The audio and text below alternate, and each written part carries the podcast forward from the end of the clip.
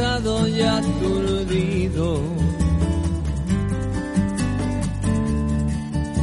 Pasto de la ansiedad. No hay otros mundos, pero sí hay otros ojos.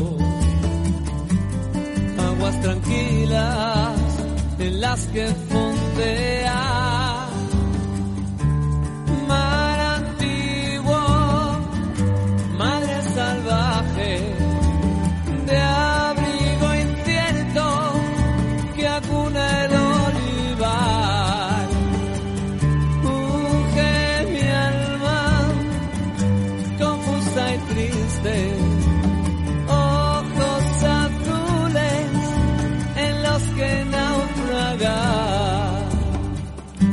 No hay otros mundos, pero sí hay otros ojos, cantaba el último de la fila en Mar Antiguo. El grupo español, formado por Manolo García y Kimi Portet, fue uno de los más exitosos de los años 80, ¿recuerdas? Bueno, pues el nombre del grupo se debe a una estrofa de una canción de Dio, una banda estadounidense de heavy metal. ¿Estás en Rock and Talent?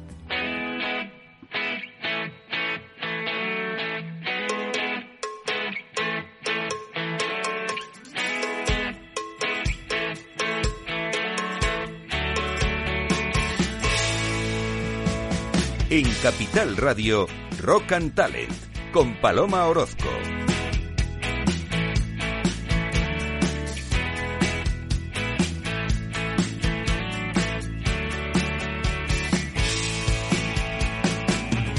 Bienvenido, bienvenida a Rock and Talent, o mejor dicho, hello, guten morgen, bonjour, bon dia, buongiorno, ni hao, porque hoy celebramos el Día Mundial del Saludo.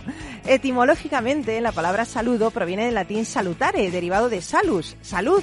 Eh, con lo cual, eso de saludar, pues implica dedicarle, pues, un, buen pensamiento a una persona y desearle buena salud.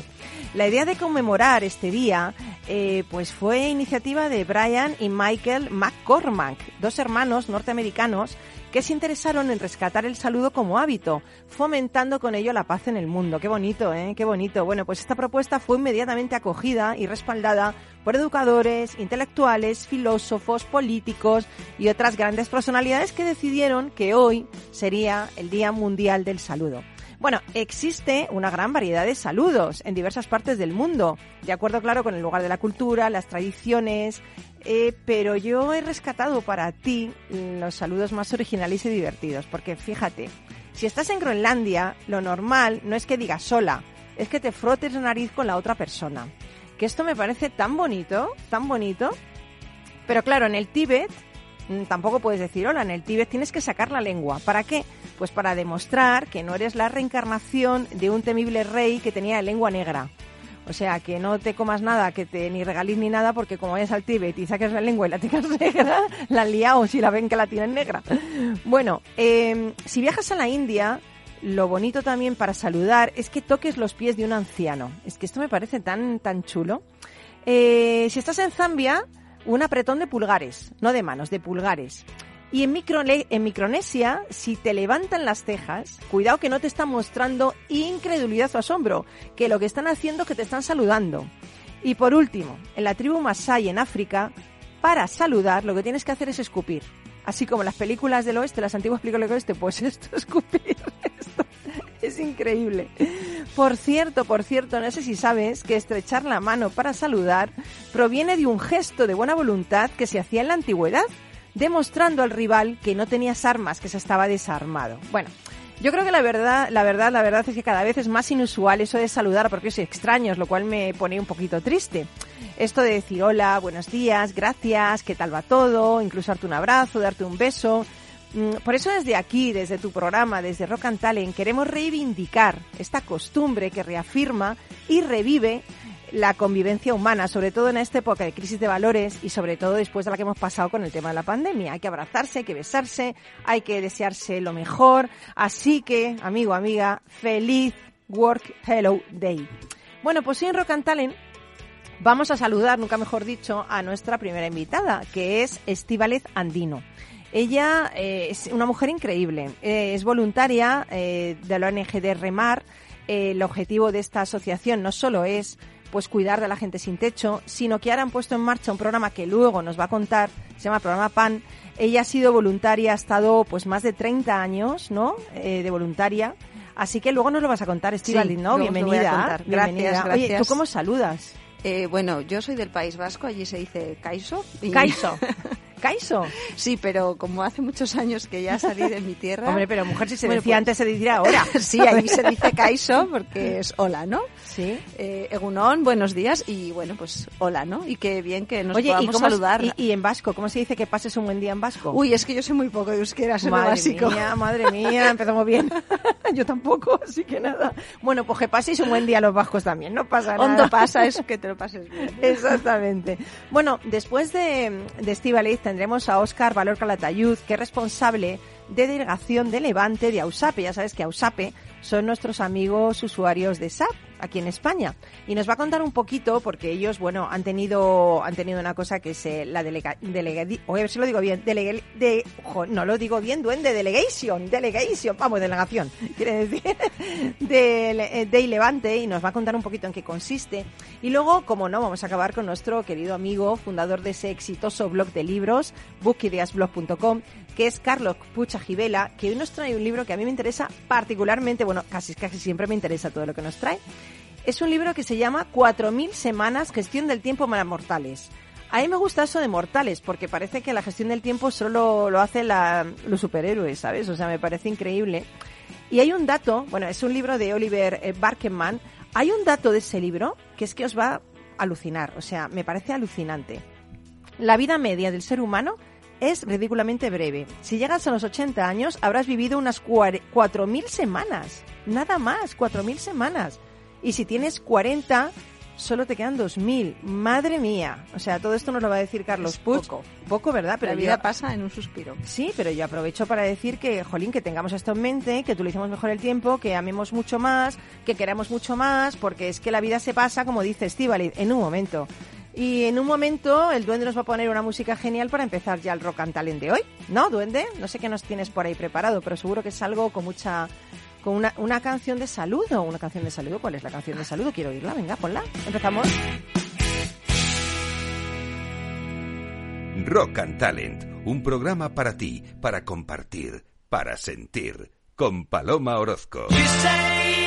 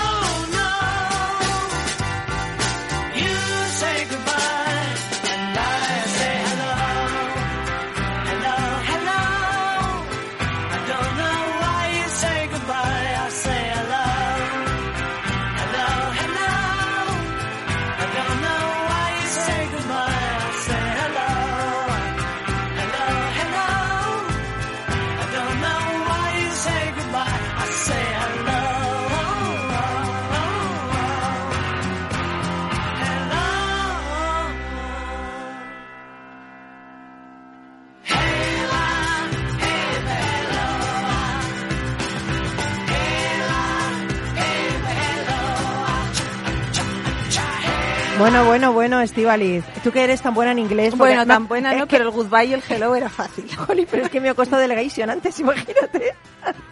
Bueno, yo creo que está, estos no se entienden nada, que es una pareja que dice, mientras tú dices sola, yo digo adiós, ¿no? Dice esto, ¿no? Sí, sí, si me preguntas por qué, te digo que no lo sé. Pero esto es el amor, o sea, esto, es, esto No. me parece un poco de contradicción. No, no es el amor. No es el amor, yo creo No. que el amor es lo que haces tú, fíjate. Bueno, El amor es lo que haces y tú. muchos otros. Y, y- exactamente, porque madre mía, Estíbaliz Andino, voluntaria de la ONG de Remar, eh, que yo os conocía porque el objetivo vuestro es ayudar de una manera integral, que esto me encanta, ¿no? A personas con problemas marginales, indigentes, personas sin techo, pero ahora hacéis un especial hincapié en la infancia. Ayer precisamente fue el Día Internacional del Niño. Sí. Y tú llevas más de 30 años trabajando en favor de los más necesitados desde los 22 años. Empezaste como misionera en Centroamérica, donde estuviste 13 años, en los hogares refugio para niños. eh, y encima, qué mérito, que tienes cuatro hijos. Sigues trabajando, Sí, bueno, sigues esos ayudando. Vinieron, esos vinieron un poco Bueno, después de haber empezado espera. a hacer voluntariado. Vamos a hacer aquí un, un, eh, un ¿cómo se dice? Un, Un paréntesis. paréntesis, iba a hacer un Kit Kat, un, Kit Kat, un paréntesis, porque tú conociste a tu marido en Guatemala y Sí. estabas de allí eh, de voluntaria, de ¿no? voluntaria, sí. Bueno, fuiste allí a buscar novio, madre mía. bueno, no fui para eso. Hombre, ya me, pero- me- me- imagino, fuiste a ayudar. Sí. Bueno, yo eh, estudié enfermería. Siempre me ha atraído un poco el área social, ¿no? Y siempre me ha llamado la atención eh, salir, salir a otros lugares, conocer lugares diferentes. Entonces, bueno, yo cuando tenía 20 años, 20 y pocos, estaba soltera y joven y saludable. soltera y joven. Y bueno, pues tenía la posibilidad de salir fuera y a través de la ONG Remar tuve la posibilidad de ir a Centroamérica y hacer voluntariados. eh, primero en la época de verano, ¿no? cuando se terminaban los estudios, y bueno, hacer voluntariado en los hogares de acogida eh, de niños que ya estaban eh, allí implantados. Entonces, bueno, como yo estaba estudiando enfermería, lo que hacíamos era ir y con un equipo de mm, había más personas, bueno, pues lo que hacíamos era atender eh, principalmente a niños que llegaban a ser atendidos con familia o sin familia, pues porque tenían desnutrición, porque estaban enfermos eh, de diversas enfermedades, ¿no? Entonces ese era un poco el trabajo que hacíamos. Yo comencé haciendo voluntariado temporal, eh, luego lo fui alargando y sí, como has dicho, luego conocí al que hoy es mi marido, que también tenía eh, bueno, pues ese llamado, ¿no? esa evocación. exacto. Él trabajaba mm, dando clases en un colegio que lo comenzó también la ONG Remar para ayudar a dar escolarización a niños de familias de escasos recursos o niños que no tenían padres y que por lo tanto no iban a tener posibilidad de estudio. Entonces se comenzó una escuela eh, para dar escolarización a estos niños que de otra forma no lo podrían pagar y en esa escuela eh, contrataron pues, a Adolfo, que hoy es mi marido, como profesor de matemáticas. Y bueno, así fue como... nos Así surgió el conocimos. Pues no surgió muy pronto, pero luego sí. Porque el amor no, no te- el verdadero amor lleva su tiempo también, Sí, ¿eh? claro, Cuidado, eso cuidado. lleva su tiempo, y es verdad a que- fuego lento, como dice Rosana. Claro, y, y obviamente pues eh, teníamos eh, afinidades, ¿no? Claro, lógicamente. estábamos haciendo voluntariados y servicio. un llamado al servicio. Claro. ¿no? Pero fíjate, yo eh, creo que habéis cambiado la vida de muchos niños, ¿no? Porque eh, esas, estas vidas que, que- es que eh, es cuestión de suerte que te toque en un lado o en otro del mundo. Y si tienes la mala suerte, entre comillas, de nacer en, en un sitio donde no hay agua corriente, donde no, no te, te duele algo no te puedes tomar una pastilla, donde realmente la vida es difícil y sobre todo más para los, los pequeños, ¿no? Que son seres más vulnerables eh, es no sé es injusto eso no pero pero dado que vosotros estáis haciendo este, este gran esta gran labor esa gente puede cambiar ese destino. Qué bonito no eh, no sé si has seguido alguna historia de alguna persona alguna alguna mm, persona pequeñita o sea algún niño que ha empezado eh, en estos programas que tenéis luego hablaremos del programa pan estos programas que tenéis y de repente le ves un poco más mayor y, y dices ostras que gracias a esto ha podido no sé ser profesor o ser médico o ser enfermera no Sí, conozco eh, muchas personas con las que todavía tengo contacto después de los años y que han ido creciendo. eh, con muchos también hemos perdido el contacto, ¿no? Pero sí que es verdad que con ciertos niños que han llegado a los hogares de Guatemala. Acuérdate que estamos hablando de hace 30 años. que hoy en día son adultos, tienen sus familias, eh, han tenido un cambio de vida completamente. Algunos han podido venir a Europa, España, Portugal y todavía con algunos mantenemos contacto Qué bueno. y con los que no mantengo contacto, eh, yo sí tengo ciertos recuerdos de aquella época, eh, imágenes muy marcadas en las que yo digo, estos niños eh, hubieran muerto. Hubieran muerto fíjate, si no hubieran eh, llegado a hogares como los de la ONG Remar.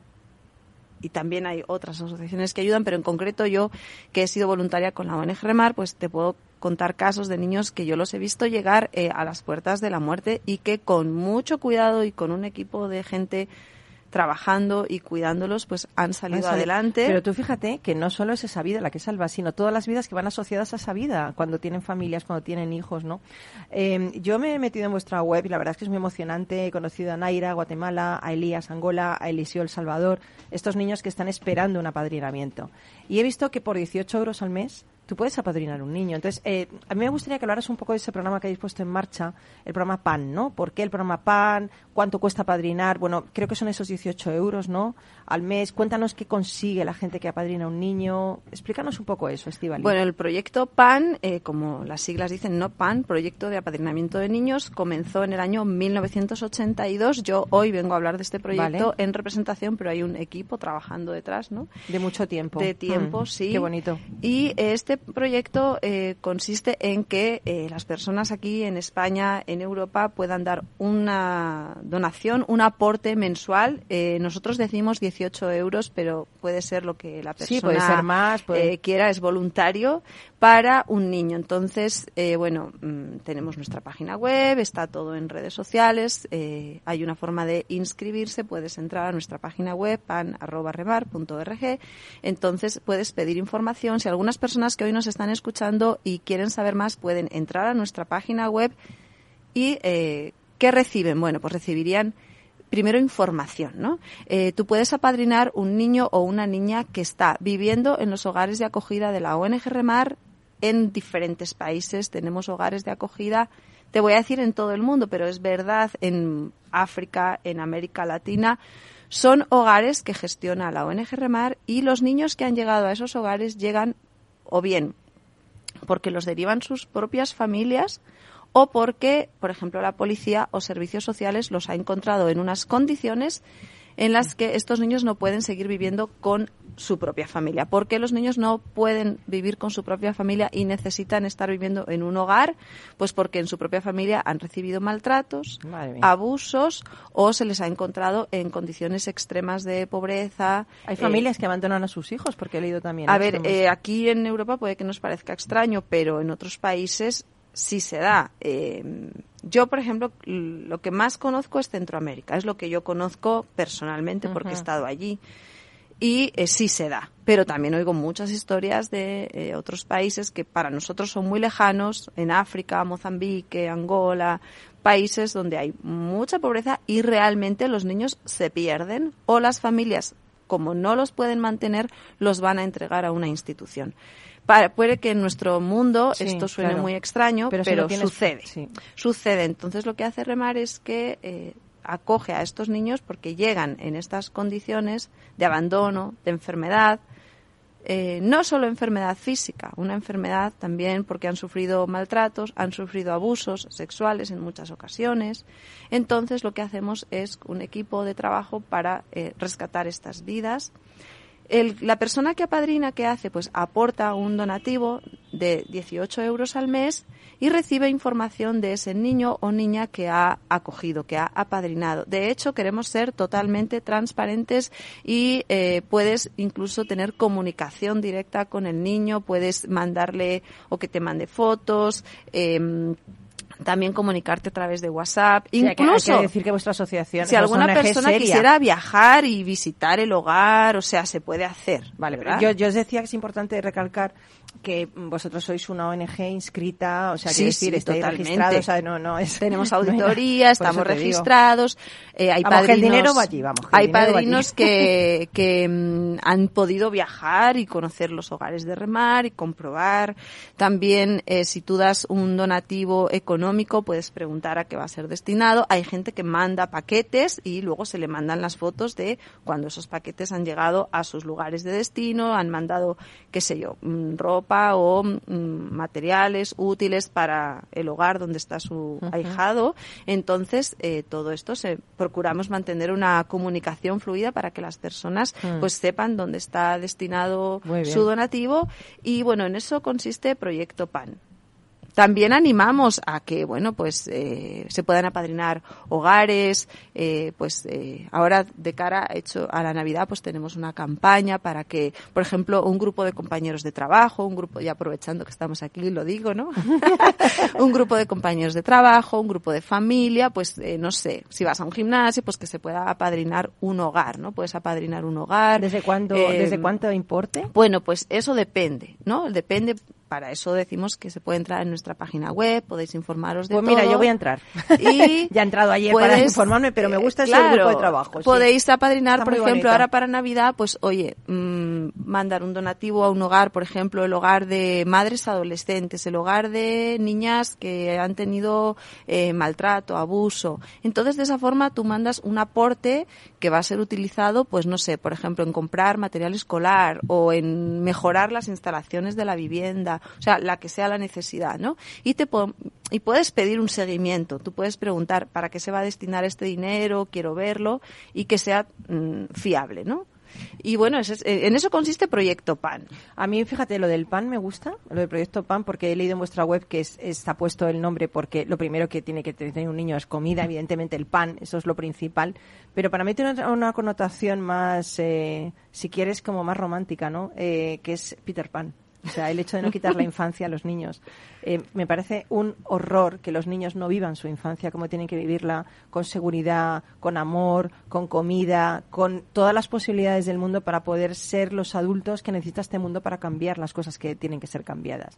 Entonces yo creo que es tan bonito lo que hacéis. Por eso os quería traer, porque ayer fue el Día Mundial de la Infancia y oye, estáis haciendo cosas importantes y sobre todo tú estás dando parte de tu vida y de tu tiempo a causas como estas. Creo que todo el mundo debería, debería ir a África y debería ir a Centroamérica y debería ir a aquellos lugares donde el hecho de abrir un, un grifo y que salga agua es un milagro. Bueno. estamos rodeadas de milagros en esta vida que vivimos y no nos damos cuenta, Dios mío, no nos damos cuenta. Entonces, ¿cuántos milagros pequeños hay y no nos damos cuenta de por qué son? La verdad que yo desde, bueno, desde joven, ¿no? He tenido un poco ese espíritu de ir a algún lugar, eh, pero eh, no ir de turista, que también, pero ir a hacer un voluntariado, conocer la realidad del país, de la gente, cómo vive, eh, conocer los lugares que no salen eh, en las guías Desde turísticas, ¿no? Y es verdad, eh, nosotros estamos acostumbrados aquí en nuestro primer mundo mal llamado Sí, a abrir el llamado. grifo de agua y tener agua para beber, pero en muchos lugares del mundo eso no, hay, sucede. Exactamente. En, por ejemplo, yo he vivido en Guatemala, donde no se puede beber el agua del grifo, produce muchas enfermedades. Luego los niños, eh, por causa de las enfermedades intestinales, pues no tienen energía para estudiar, para eh, llevar una vida como le corresponde a un niño. Ayer fue el Día Internacional del Niño, conocemos los derechos de los niños que en muchos lugares del mundo no se cumplen. Mm. Eh, nosotros, ¿qué podemos hacer como personas individuales? Bueno, no podemos cambiar el mundo, pero sí podemos hacer un Bueno, bueno, podemos cambiar el mundo si todos hacen lo que tienen que hacer. Claro, si solo lo hace uno, no, pero imagínate que todos hacemos lo que tenemos que hacer. Eso sería una gran fuerza de cambio. ¿No? No sé qué. qué- bueno, Carlos, bienvenido, que has entrado aquí como un ninja, subterfugiamente. ¿Qué tal? No, no, estaba, estaba encantado escuchando esto de, de la iniciativa de PAN, que me parece admirable. Mm, ¿Verdad? O sea, eh, tú, desde además, luego. creo que alguna de tus hijas ha hecho algo de esto. Sí, sí. Mi ¿no? hija pequeña, Clara, que está ahora en Bruselas, eh, ha hecho voluntariado también en la India, bueno, ha hecho una serie de cosas, sí.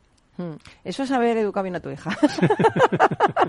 ¿Sabes lo que te digo? Eso, eh, pues no, nos estaban contando que, que, bueno, ella yo creo que, que Estíbaliz tiene un bagaje, ¿no? Eh, Yo creo que esto, estas cosas, cuando tú te, te das a los demás y cuando tú tienes esa vocación de servicio, evidentemente tu alma cambia de alguna manera, ¿no? Eh, Bueno, yo es que Es que, claro, eh, no puedes estar... Invito a muchos jóvenes Claro. a que vayan, a que dediquen Claro. su verano a hacer algo diferente, no solo a ir a la playa, y que te vayas a otro país. Y luego les pregunto, ¿qué tal la experiencia? Y muchos de ellos me dicen, me ha cambiado la vida, me ha cambiado la perspectiva, me he dado cuenta de que hay un mundo diferente fuera de nuestras ciudades, de nuestro país, donde la gente vive de otra forma, donde hay otras culturas, donde se le da valor a lo que aquí no tiene valor. Eh, han cambi- ha cambiado mi sistema de valores, me he dado cuenta de lo que pierdo el tiempo, de lo que le doy importancia a cosas banales. Totalmente. Y realmente te cambia la vida. Ir a hacer un voluntariado realmente te cambia la perspectiva.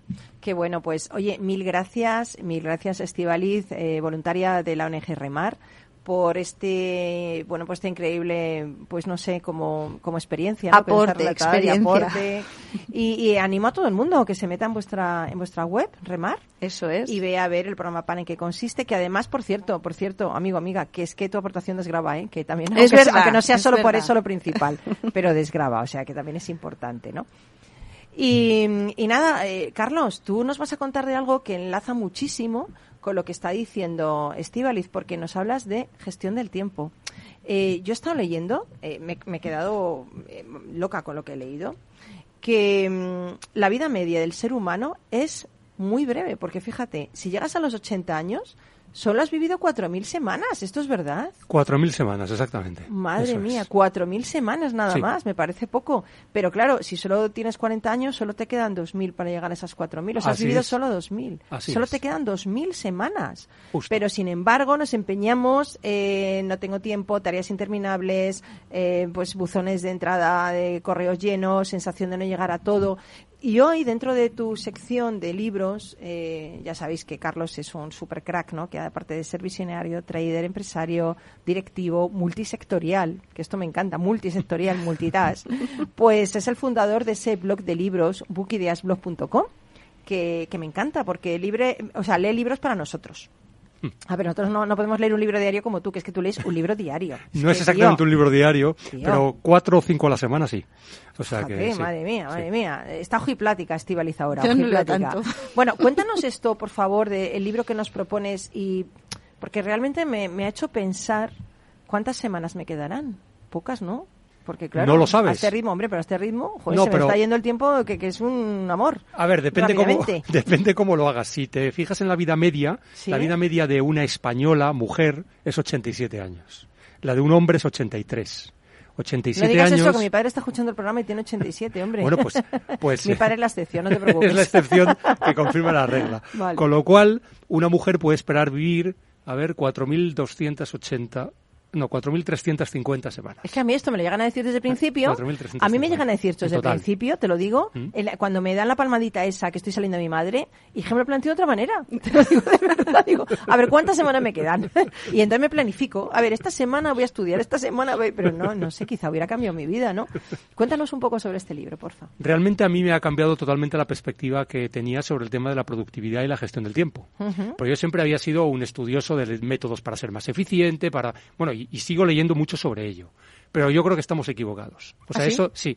O sea, la, la- la teoría, digamos, general sobre la productividad lo que persigue es hacer más en menos tiempo. Uf. Pero lo que no se fija es en qué estás haciendo. Ah, es que eso- a mí Es me gusta esa- la calidad o sea, del tiempo. Exactamente. Claro, claro. Entonces, claro, siempre más, más y más. Tachar eh, eh, tareas que tienes pendientes, las 100 cosas que tienes que hacer antes de morirte, no sé qué. Ese tipo de historias mía, al final mía. nos agobian Sí, y no total. nos hacen disfrutar de la vida. Sí. Ni aprovecharla, ni realmente ser útiles para los demás. Sí. Y, y este libro pone el foco sobre eso. Es decir, todo lo que te han contado sobre productividad y gestión del tiempo estaba equivocado. Toma ya, toma ya. Toma Esa es la realidad, ¿eh? Madre mía, entonces, eh, ¿cómo podemos convertirnos en dueños de nuestro tiempo? Según eh, Oliver Baker- Backerman. Mm, Bueno, pues fije- fije- eh, en, en el libro hay una historia que habla de una profesora de arte que hay en la Universidad de Harvard, ¿Sí? que el primer ejercicio que les manda a sus alumnos es que vayan a un museo, a un museo local en Boston, que es donde está la universidad, y se fijen en una obra de arte, Es- esco- escojan la obra de arte que más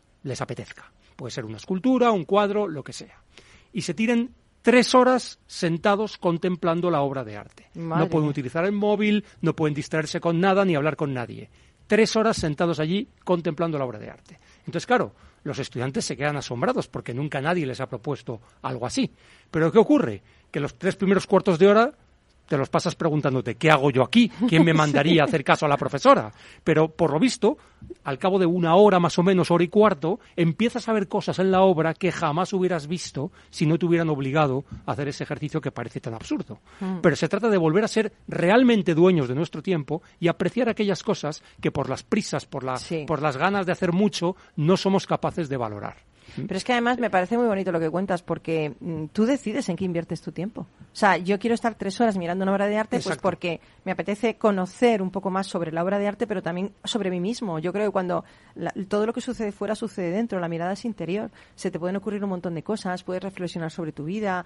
Yo creo que este mundo hace demasiado ruido y no nos deja pensar suficientemente eh, en qué cosas qué cosas son, Son importantes, y, exacto. no, o Sí, sea, sí. eh, realmente lo importante es compartir tu tiempo con alguien.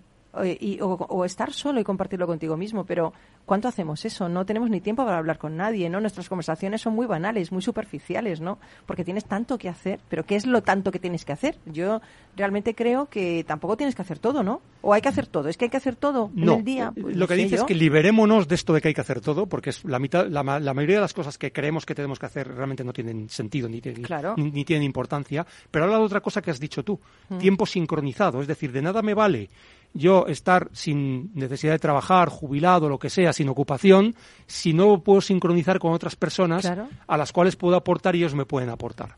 O sea, no es solo tener tiempo, porque la gente que a lo mejor no tiene una actividad laboral tiene mucho tiempo, Mm, pero sin embargo, si no puedes sincronizarlo con otros, que también puede hacer cosas juntos, entonces ese tiempo tampoco tiene mucho, mucho sentido ni mucho valor. Claro, además, fíjate, si tú le preguntas un el qué es el tiempo a un niño que tiene 13 años, puf, te- es la contestación diferente a una persona que tiene 90. El concepto de tiempo creo que es diferente cuando eres más joven a cuando eres más mayor. También habla de esto aquí. ¿Sí? Eh, realmente el tiempo va pasando más rápido según somos más mayores. Es- y es un hecho que psicológicamente está comprobado. Eh, y por lo tanto, cuanto más necesidad te- y cuanto menos tiempo nos queda, parece que se va escapando con mayor rapidez. Y es una sensación que nos lleva un poco al, neurosis, ¿no? Y al agobio de decir, tengo que hacer, tengo que hacer, tengo que hacer. Y al final se, se te escapa. Eh, lo que dice el libro es que no podemos controlar ni gestionar el tiempo. El tema es que somos tiempo. Ay, qué bonito, esto me Eso es- encanta. Es, es impresionante esto, ¿eh? Y entonces cuando te das cuenta de eso es cuando realmente eres capaz. Somos tiempo. Sí. Pues yo me estoy dando cuenta ahora. De verdad. Porque ahora mismo no se me está yendo el tiempo. Estoy aquí feliz compartiéndolo. Está el duende. Venga, acaba, acaba. Y yo, no, no sigue, sigue. De eso habla también, ¿eh? De, de eso habla también. Realmente lo, lo único que tenemos es el presente. No tenemos ni el, el pasado ya pasó y el futuro no existe todavía. Por lo tanto, fijémonos en el presente, en el ya y en el ahora para realmente hacer lo que mejor sepamos, eh, pero hoy, ahora, ya. Pero y tú lo haces, ¿no? Porque tú te- yo te veo como muy... Bueno, yo lo intento, ¿eh? Esto no es fácil, ¿eh? Porque es verdad que el agobio, las distracciones, la tecnología, que muchas veces también Mm. Sí. nos lleva a sitios que realmente tampoco tienen mucho sentido, eh, todo el tema de redes sociales, que es un, el ruido externo, como tú bien dices, nos impide eh, conocernos a nosotros mismos, que al final Sí, es lo más, desde, desde la antigüedad, desde los filósofos griegos, esto ya lo sabían, ¿no? Pero qué difícil es, ¿no? Hay una cosa horrible que he leído, eh, bueno, he visto, perdón, he visto en, el- en las noticias, que los juguetes que más se están vendiendo para niños en Reyes son aquellos que reproducen los, los aparatos eh, tecnológicos que tenemos como un iPad o un teléfono móvil. Por Dios, o sea, cuando son pequeños, en vez de jugar con el Exin Castillos, que yo O con jugaba con el Lego, Exin ¿no? Castillos o con el Lego o construcción o jugar, están jugando con algo que les va a quitar un montón de tiempo el día de mañana, ¿no? Que es necesario, pero tanto es necesario, no sé, pero en fin. Bueno, yo lo dejo ahí, una reflexión, una reflexión. Eh, Carlos, mil gracias por acompañarnos. Recuérdanos el libro, por favor. Sí, el libro se llama 4.000 semanas, gestión del tiempo para mortales, de Oliver Burkeman. Me suena a un título de Julio Verne.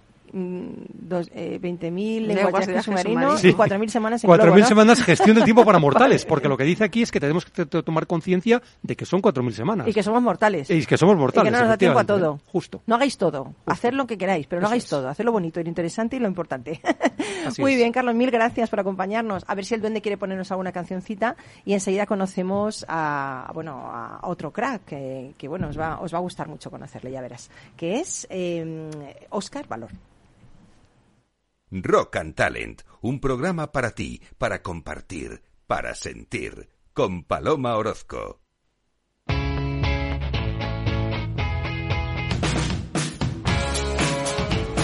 La economía despierta. Capital Radio.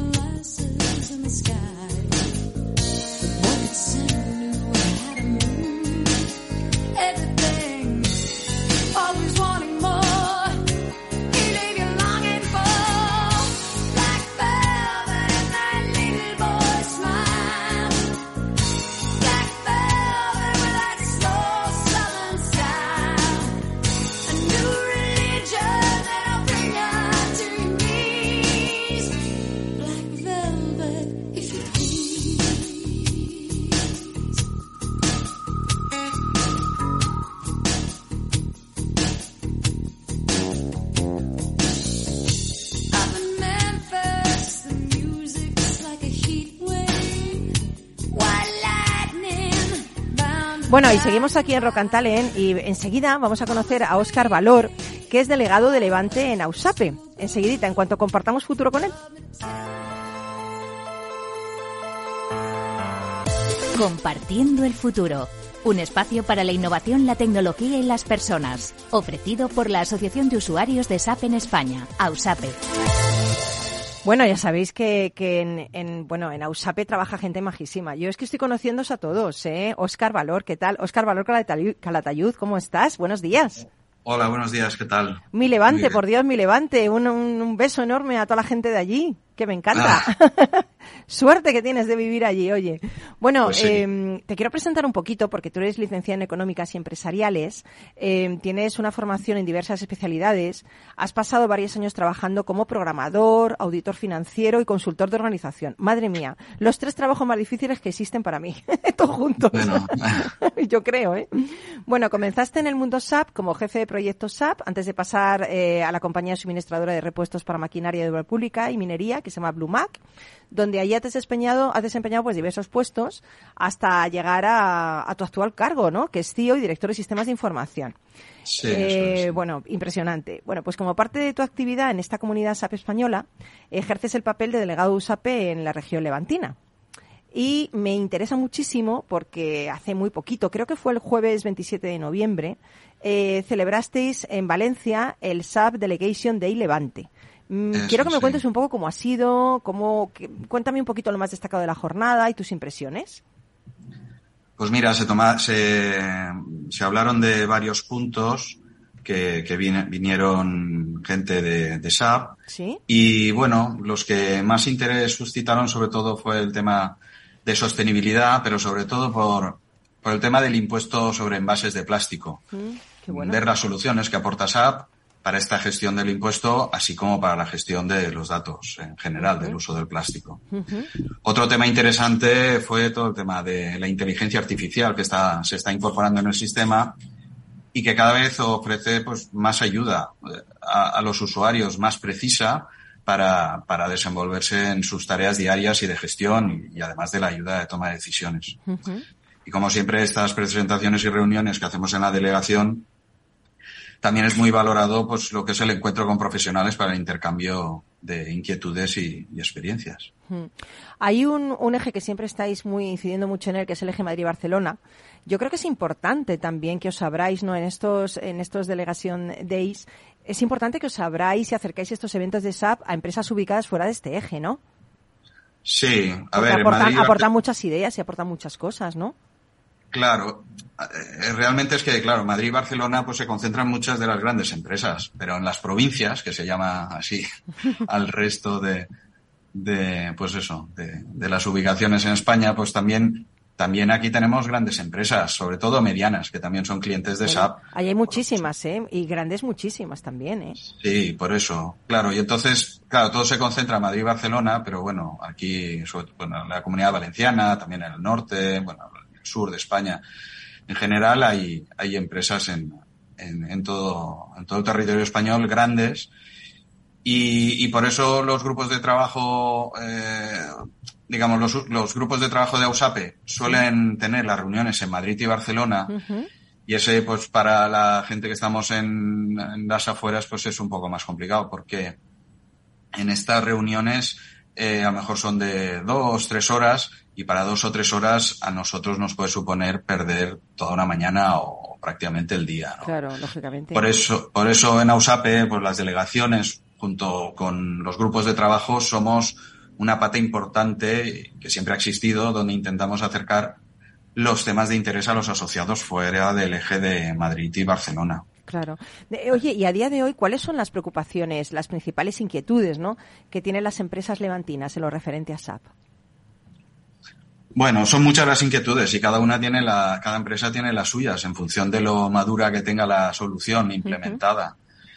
Por ejemplo, las empresas que tenemos las versiones anteriores a la que se está actualizando, eh, se está comercializando actualmente, que es el S4HANA, Ujú. pues tenemos una preocupación que es la, la conversión a esta, a esta nueva versión, ¿no? Y es una de las inquietudes mayores, porque- sobre todo porque es difícil justificar la conversión a la dirección general, además de todo el trabajo que, que supone. Por eso nos interesa y tenemos mucho interés en las presentaciones de experiencias de clientes que ya se han convertido al, al S4HANA. Qué bueno, ¿no? Oye, em, yo, yo siempre digo que, que se tiende a ver estas soluciones SAP como, como algo dirigido a grandes corporaciones, ¿no? Dices, joder, es que claro, yo soy una empresa pequeñita, pero yo creo que, que SAP em, aporta mucho a empresas que, que quizás son grandes, pero que no entran en esta categoría de megacompañías, ¿no? Quería saber tu opinión. A ver, en general, la, yo, yo que he estado en mi recorrido profesional Claro, en, tu experiencia. en varias, Mm. en varias empresas, sí. Al final, eh, la gran mayoría de los procesos que se realizan en las empresas son comunes a todas, independientemente del tamaño. Todas compran, todos ofrecen productos, servicios, con precios, sin ellos, pues sector público, por ejemplo. Todas tienen empleados, tienen que gestionar activos fijos, stocks. Luego hay- ya hay particularidades eh, en cada uno de estos procesos y ahí es donde un software se puede diferenciar de otro, ofreciendo herramientas pues, más ágiles y adaptables a cada proceso. Otra de las ventajas es que si la empresa va creciendo, el sistema se puede ir adaptando a ese crecimiento, ofreciendo soluciones a, a nuevos retos. Y sobre todo, pues la integración de todas las áreas de la empresa, que es uno de los puntos fuertes de, de este RP. Mm, Qué bueno. Eh, me, este- me comentabas al principio de la entrevista que uno de los temas que se plantearon en el Delegation Day fue dentro del apartado de sostenibilidad, la economía circular, todas estas cosas. Me hablabas también de los plásticos. ¿Hay alguna Mm. cosa a la que haya llegado, algún hito, alguna, alguna cosa que se pueda poner en práctica en breve tiempo? ¿Alguna cosa de, de- de esta actividad? De esta actividad, bueno, eh, claro, ahora se, ahora ¿Alguna conclusión así que podamos, que podáis implementar en breve tiempo? Eh, como siempre, como las soluciones, la- las soluciones muchas veces vienen por imposición, ¿no? Y como ahora tenemos el impuesto al plástico que, que empieza el 1 de enero, pues, pues esa es, ha sido la gran preocupación. Lo que pasa es que mm, es verdad que gracias a que en ese impuesto pues requiere de, de una información detallada por cada producto y qué es lo que, que conlleva en, en Madre este mía, qué tema. lío, ¿eh? Qué lío eso. Madre. Pues claro, esto lío. puede servir, esto puede servir pues para gestionar eh, Mejor eso, claro. todo este tema del plástico, claro, y tomar acciones sobre ello y mejorarlo y poder ser un punto de referencia frente a la competencia, ¿no? Si se están realizando acciones en este Sí. sentido. Qué bueno. ¿Y, y dónde va la delegación de Ausape Levantina? ¿A dónde la vas a llevar? Ah. ¿Cuál será lo próximo? ¿Oscar? Eh, lo próximo nada, bueno, pues la semana que eh, digo. Como el- que nada, seguro que, viene. tenéis muchas más cosas. Sí, no, pues eh, en, en la delegación sole- lo que solemos hacer son reuniones, hacemos unas una o dos, aparte de la, del, del Sub Delegation Day, donde, pues bueno, tratamos algunos temas que, que son de interés para los asociados. Entonces, bueno, pues todos los años intentamos aportar un poquito para que los asociados se sientan cuidados, se ¿no? Y- con información, y eso es. asesorados, Pero genial. Realmente lo que más lo que más valoramos los asociados es el networking que se genera. Claro, claro. Porque en la, en, en la, en la delegación aquí de Levante somos como una pequeña familia. Nos conocemos prácticamente todos porque llevamos muchos años juntos aquí en la delegación y, y bueno, pues como te digo, es cuando nos reunimos y la pausa del café muchas veces es la actividad más valorada. qué bonito, qué bonito. Pues oye, mil gracias, Oscar Valor Clatayud, que es el delegado de AUSAPE, la región levantina. Te mando un abrazo enorme y a toda la gente de, de por allí. Y, y nada, aquí estamos para, para lo que quieras. Eh, Muy bien. Que tengas una feliz semana. Igualmente, muchas gracias. Aquí seguimos en Rocantale un día. Adiós. buen día.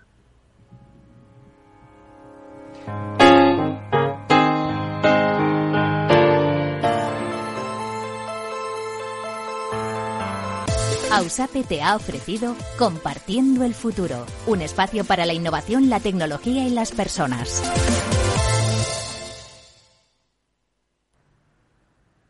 Bueno, se ha colado la música eh, ahí porque la música siempre tiene que colarse en nuestra vida. Yo creo que la música es algo tan importante eh, y creo que, siempre tiene que estar presente en nuestra vida.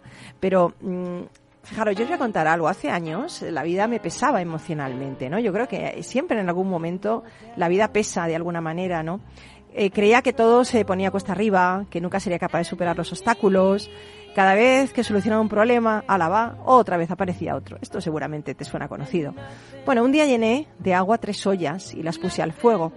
En la primera olla eché zanahorias, en la segunda eché huevos y en la última unos granos de café. Después de hervir un tiempo suficiente el agua de las ollas, apagué el fuego de todas ellas. Escurrí las zanahorias y las coloqué en un plato. Lo mismo hice con los huevos. Y por último, colé el agua que hervía con los granos de café y al momento un delicioso aroma inundó la habitación. Entonces reflexioné sobre cómo estos tres elementos se habían enfrentado a las mismas adversidades, que era el agua.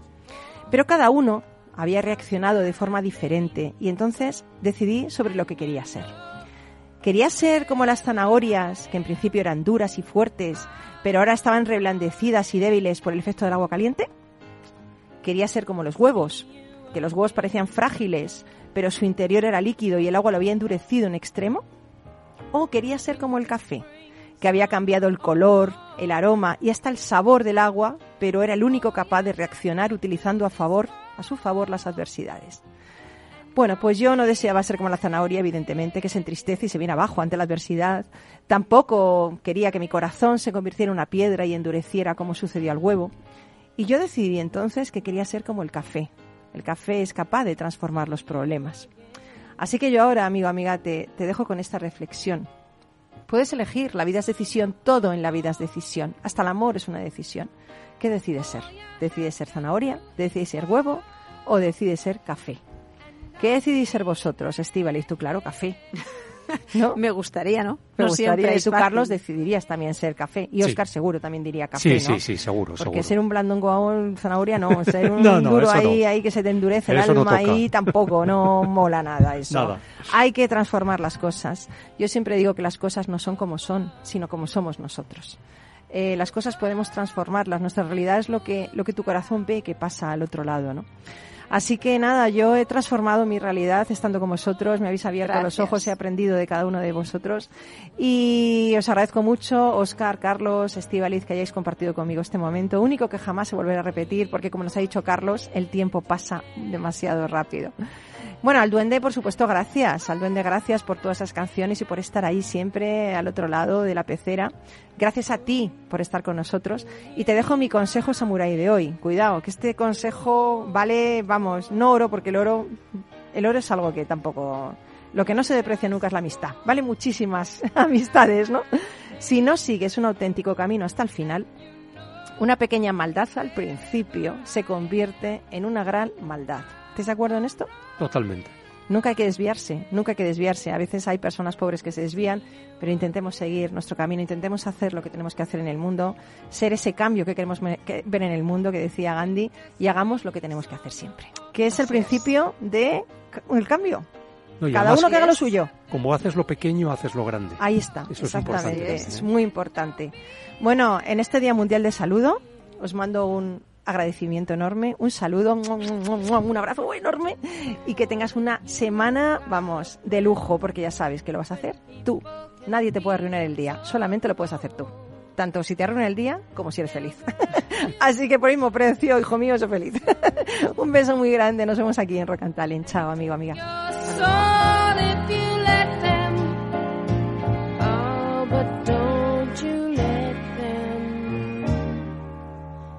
Just call out my name, and you know wherever I am, I'll come running, running, yeah, yeah, to see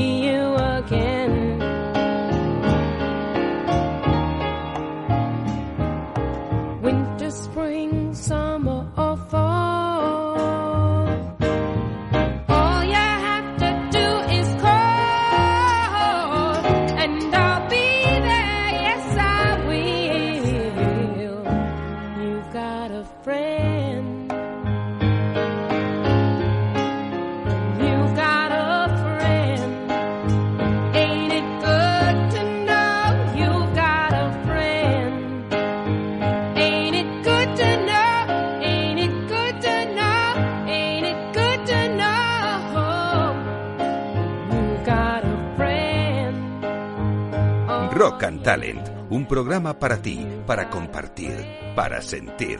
Con Paloma Orozco. Oh.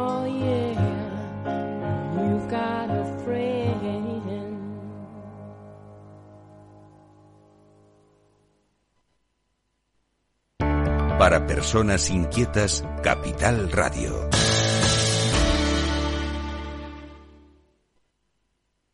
Mal tiempo, mala helada. El cambio climático lo ha cambiado todo y los riesgos son más y más imprevistos, como las lluvias, las heladas o el pedrisco. Por eso necesitas un buen seguro agrario. Contrata tu seguro de uva de vino, ahora con 10 puntos porcentuales más de subvención.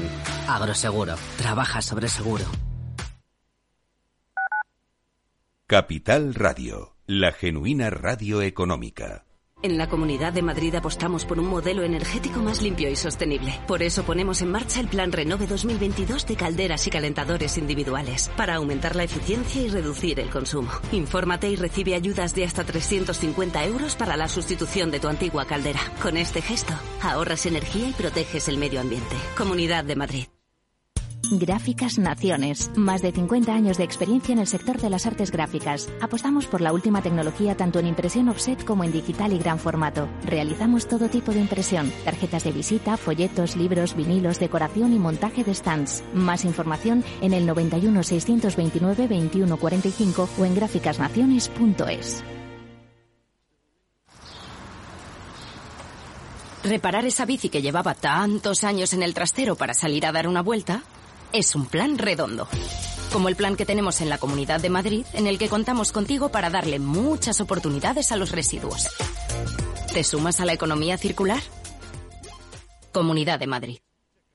Disfruta de la mejor cocina gallega en Montes de Galicia. Todo un clásico moderno en el barrio de Salamanca. Disfruta de la variada dieta láctica, de las mejores carnes y pescados tratados con respeto y transparencia y regados con una de las mejores bodegas de la zona. En grupo, en familia o en pareja, Montes de Galicia te ofrece el espacio perfecto en cada ocasión.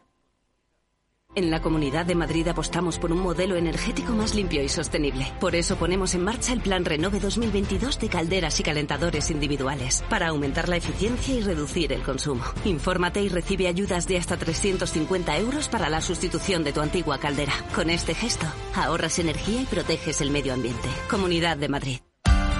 Capital Radio. Escucha lo que viene.